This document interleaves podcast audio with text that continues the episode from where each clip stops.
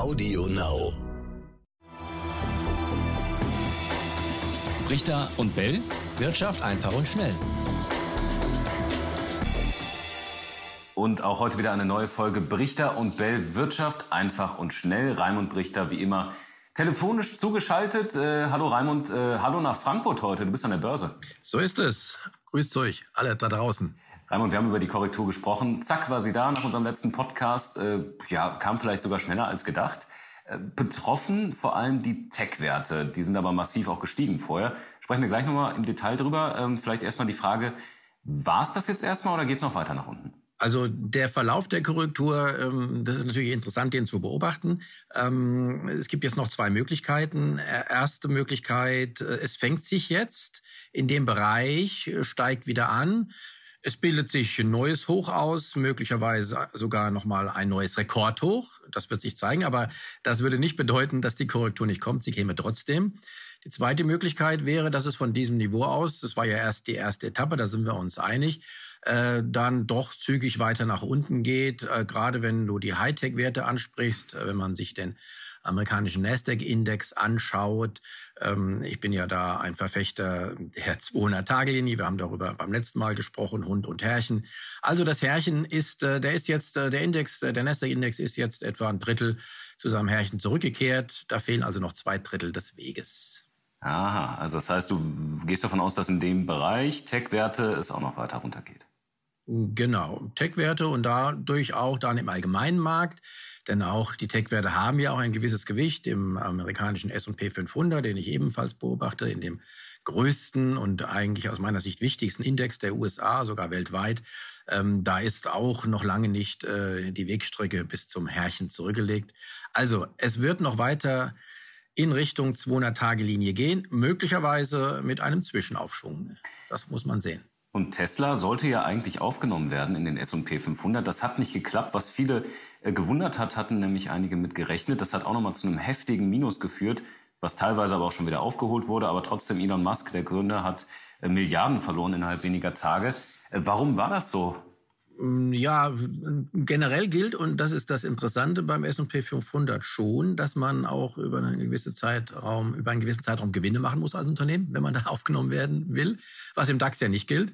Ähm, deswegen ist ja ähm, jetzt Delivery Hero aufgenommen worden bei uns, ohne jemals Gewinn gemacht zu haben. Ähm, aber offenbar war denjenigen, die über die Indexaufnahme entscheiden, diese Gewinnausweise, die es äh, jetzt gab, sporadisch bei Tesla noch nicht genug. Da muss mehr folgen. Warten wir also ab. Irgendwann, wenn die Firma dann prosperieren sollte, wird sie dann auch in den S&P 500 aufgenommen. Da, da bin ich sicher. Nur jetzt müssen sie halt noch warten.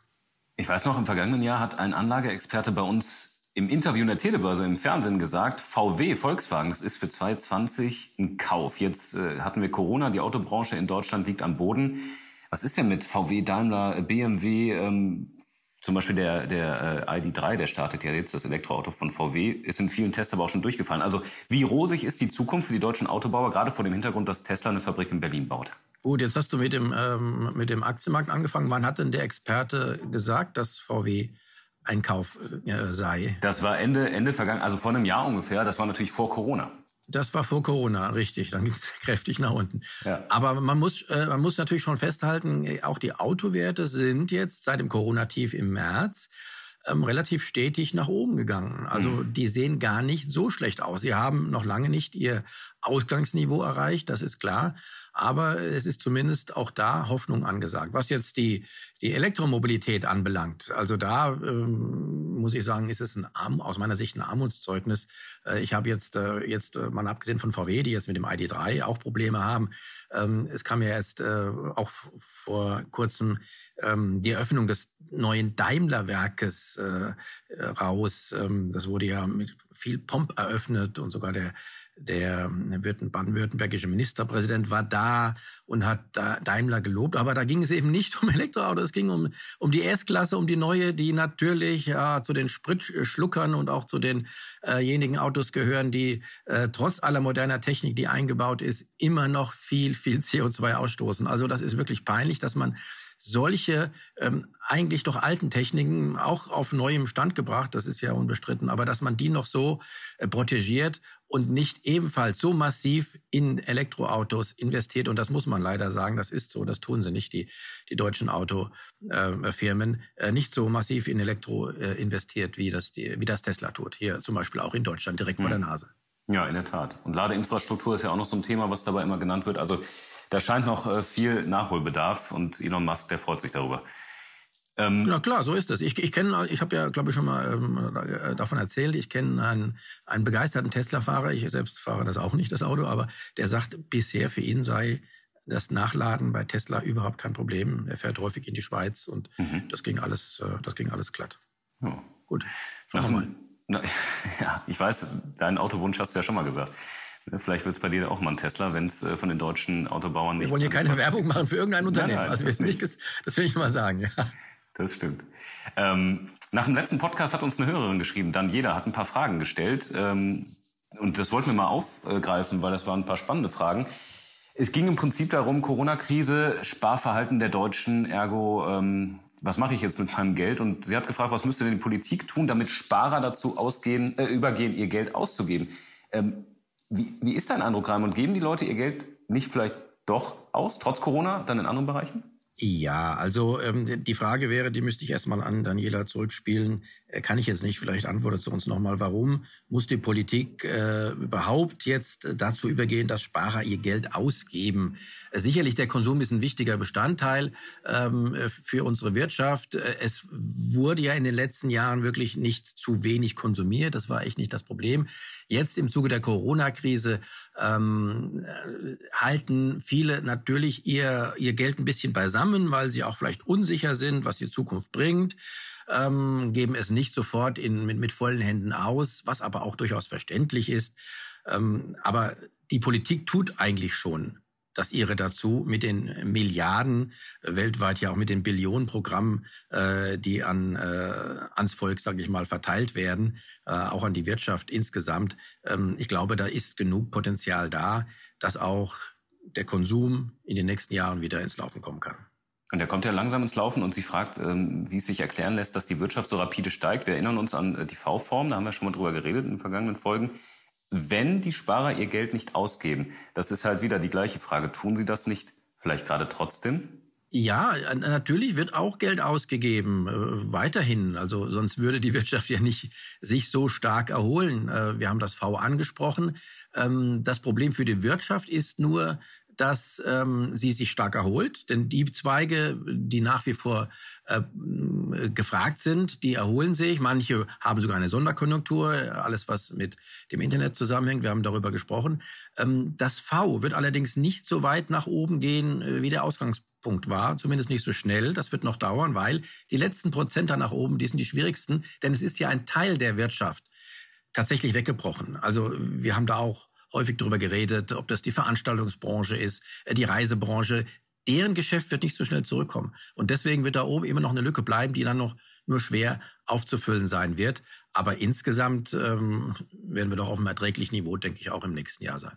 Und insgesamt bleibt das Geld weiter äh, billig. Sie hat dazu eine Frage gestellt, welche Instrumente der EZB, der Europäischen Zentralbank, sind notwendig, damit der Zinssatz für Sparer wieder steigt. Das ist ja auch immer ein großes Argument, warum Viele Anlageexperten sagen, Aktien sind die einzige Option, weil das Geld einfach weiter niedrig ist. Zinsen bekommen wir keine. Also was bräuchten wir, ähm, damit es wieder mehr Zinsen gibt? Ja, das sind ja die, die Fragen jetzt, die ähm, unterscheiden sich schon äh, äh, total. Äh, die ersten waren in Richtung, die Sparer sollten ihr Geld ausgeben. Mhm. Diese Frage von der lieben Daniela geht in Richtung, wie können die Sparer wieder mehr Zinsen kriegen? Ja. Ähm, dann würden sie es ja wieder nicht ausgeben oder wenig, noch weniger ausgeben. Ähm, aber generell haben wir auch über das Problem ja schon gesprochen, das häufig, häufiger. Die, ähm, die Zinsen sind so niedrig, weil so viel Sparvolumen insgesamt in der Welt da ist. So viel Erspartes. Und äh, das, äh, ich habe darüber ja ein ganzes Buch geschrieben. Ich muss wieder mal erwähnen, wenn ihr euch dafür interessiert, die Wahrheit über Geld, da ist das alles genau erklärt, warum das so ist und warum auf lange Sicht die Geldvermögen, äh, Sparvermögen sind nichts anderes als Geldvermögen, warum die auf lange Sicht auch immer weiter steigen müssen, sonst würde das System kollabieren. Und das ist auch genau der, der, der Stichpunkt jetzt. Äh, wenn die EZB, die könnte von sich aus gegensteuern, indem die, die sie die Zinsen kräftig anheben. Das wäre rein theoretisch möglich. Aber damit würde sie das gesamte Geld- und Finanzsystem zum Kollabieren bringen, weil jedem Sparer, auch darüber haben wir schon geredet, Daniela, jeden, äh, jede Mark oder Entschuldigung, jeden, jeder Euro, den du sparst, ähm, dem, äh, da ist jemand anderes mit verschuldet.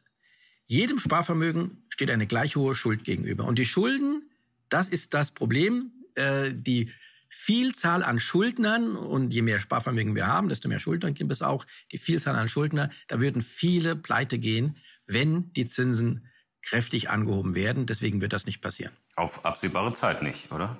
Ich sage immer bis zur nächsten Währungsreform. wenn, ja. wenn ja, wenn, äh, wenn das System zusammenbricht, das äh, wird aus meiner Sicht irgendwann zusammenbrechen. Auch darüber haben wir schon das ein oder andere Mal diskutiert. Es wird aber äh, voraussichtlich nicht vor Ende des nächsten Jahrzehnts passieren. Also erstmal lieben Dank, Daniela, für die Fragen. Wir haben uns ja sehr gefreut, weil es mal eine weibliche Hörerin war, die uns geschrieben hat. Ähm, wenn noch weitere Fragen offen sind, gerne nochmal schreiben und auch an alle anderen, die zuhören. Ähm, wir haben eine E-Mail, brichter und bell.ntv.de.